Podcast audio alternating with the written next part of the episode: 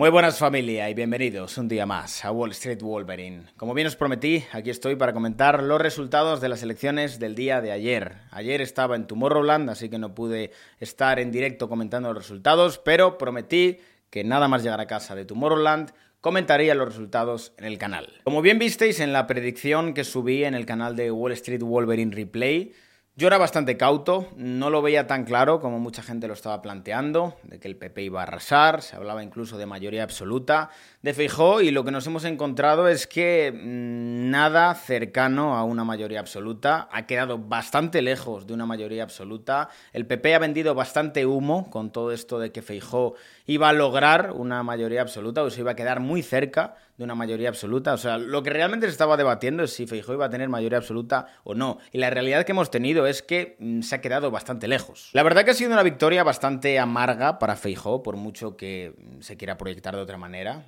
Realmente las expectativas que se proyectaban eran muy distintas que las que ha habido. Y ya no solo es eso, sino que encima hemos tenido a un Sánchez que ha salido reforzado de estas elecciones. Algo que realmente da bastante que pensar y que realmente refleja que ha habido muchísima gente que no ha votado a Sánchez, sino que ha votado en contra de Vox. Al final, durante toda la campaña se ha puesto mucho el foco en la demonización de Vox y en la proyección de un posible gobierno de Feijó con Vox e incluso desde el PP se ha potenciado este discurso de demonización de Vox y un discurso del voto útil que, en primer lugar, lo que ha potenciado es que mucha gente haya aglutinado el voto en el PSOE, por miedo a Vox y en segundo lugar con el discurso del voto útil por parte del PP ha hecho que Vox haya tenido un descalabro electoral mayúsculo. Un voto útil que decía Feijó que ha quedado muy lejos de ser un voto útil y más bien ha debilitado la coalición de derechas. Yo personalmente la lectura que he sacado de estas elecciones es que no hay que subestimar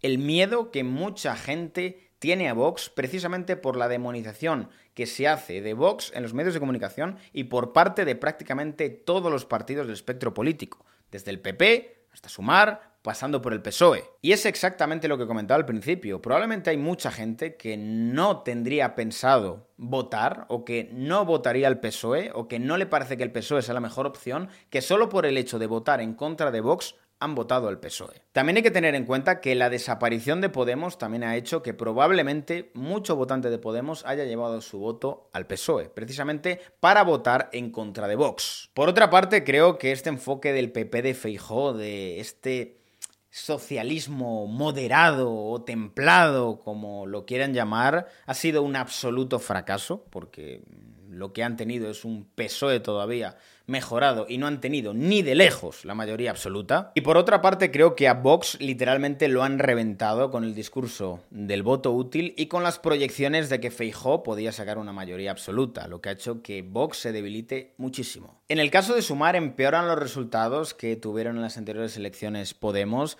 y realmente nos deja entrever que Sumar no va a tener demasiada relevancia a nivel político y habrá que ver el recorrido que puede tener.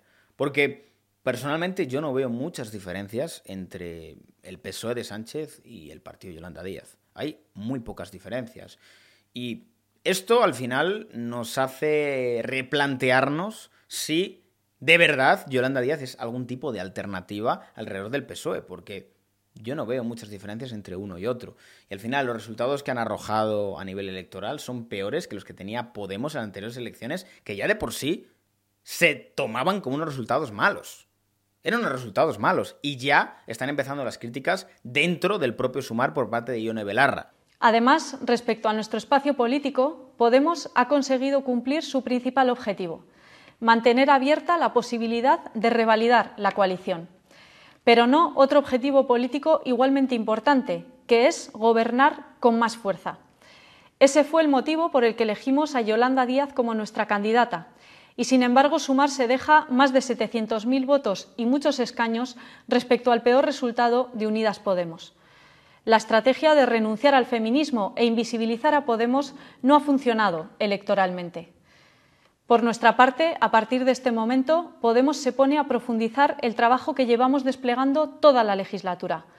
Vamos a trabajar sin descanso para tejer una mayoría plurinacional feminista y progresista que nos permita revalidar el Gobierno y, ante todo, continuar las transformaciones sociales, feministas, ecologistas, profundas que nuestro país tanto necesita.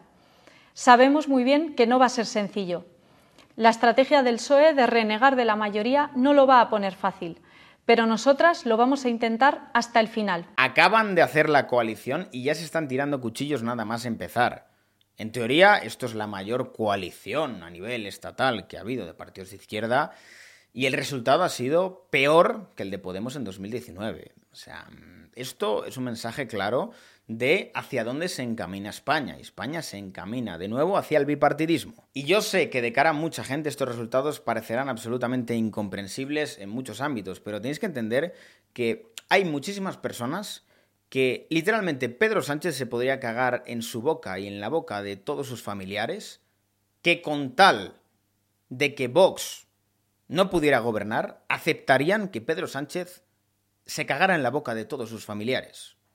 Lo aceptarían, con tal de que Vox no toque poder. De verdad, creo que subestimáis el trabajo que se ha hecho a nivel mediático de demonización de Vox, que hace que gran parte del electorado, cuando se aviva este miedo hacia Vox, haga que el PSOE, independientemente de su gestión, aglutine muchísimo voto por precisamente este miedo que se tiene a Vox. Y además es que ya no es que solo este miedo, y además es que ya no es que solo se alimente este miedo por parte de la izquierda, sino que incluso el PP participa de todo esto, lo cual alimenta muchísimo más el aglutinar el voto en el PSOE. Y esto es algo bastante similar a lo que ocurrió en las anteriores elecciones de Estados Unidos. Muchísima gente votó a Biden por votar en contra de Trump, no por Biden en sí.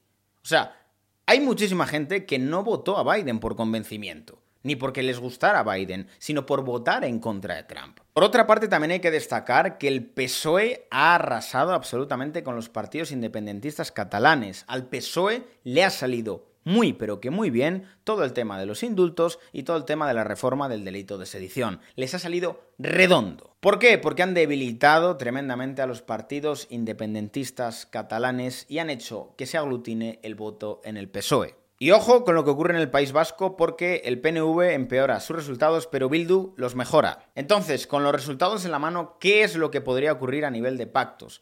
Yo personalmente descarto un gobierno de Feijóo, lo descarto absolutamente, y planteo dos escenarios. Escenario número uno, reeditar la coalición del gobierno Frankenstein que ya tiene Sánchez, o escenario número dos, repetición de elecciones en unos cuantos meses. ¿Y por qué creo que puede ser plausible una repetición de elecciones? Porque el mensaje de fortaleza que manda Sánchez después de estas elecciones, en las cuales se le daba por muerto, es un mensaje que realmente de cara a una repetición electoral puede hacer que mucha más gente aglutine el voto en el PSOE y que además dé tiempo para mejorar la imagen de Sánchez y para llevar mejor el discurso al terreno del PSOE. Ahora mismo, después de estas elecciones, Sánchez sale reforzado y si tú al PSOE le das unos cuantos meses más para seguir preparando el terreno y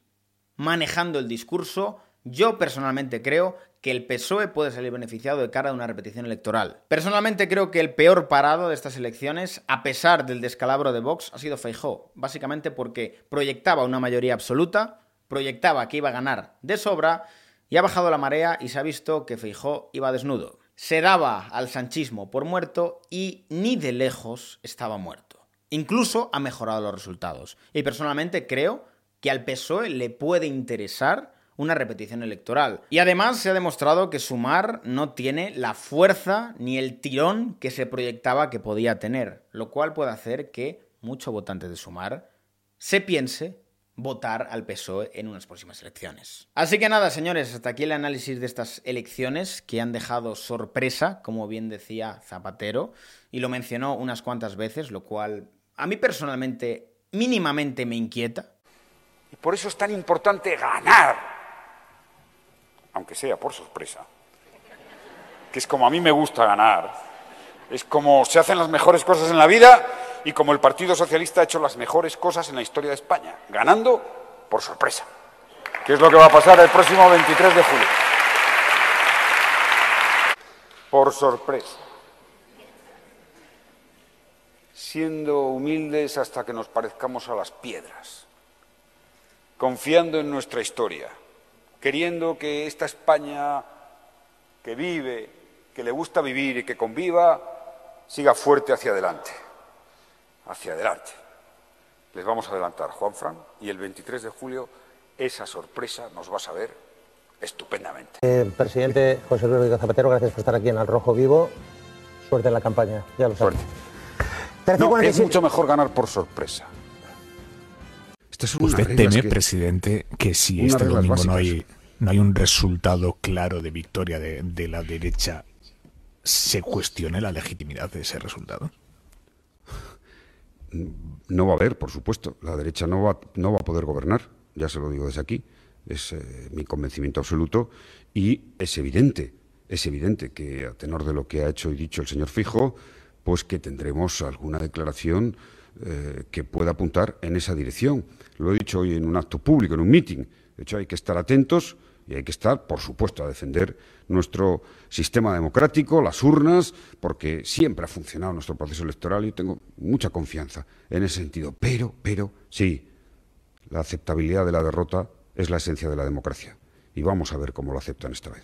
No sé, uno se hace preguntas respecto a todo esto, porque cuando todo el mundo daba como un cadáver político a Sánchez, Zapatero tenía una seguridad de que iba a haber sorpresa y que no iba a haber un gobierno de hechas que cuanto menos suscita preguntas. Así que nada, señores, hasta aquí el vídeo de hoy. Esta noche intentaré conectarme en Twitch. Sé que muchos no veis los directos en Twitch para también comentar con vosotros en directo un poco los resultados, que ayer no pude estar, como bien os dije, estaba en Tomorrowland. Yo soy el primer afectado por estas elecciones en verano, ya que tenía el viaje planeado y no he podido estar disponible para comentar estas elecciones, pero bueno, estoy aquí para hacer un poco análisis de esta resaca electoral.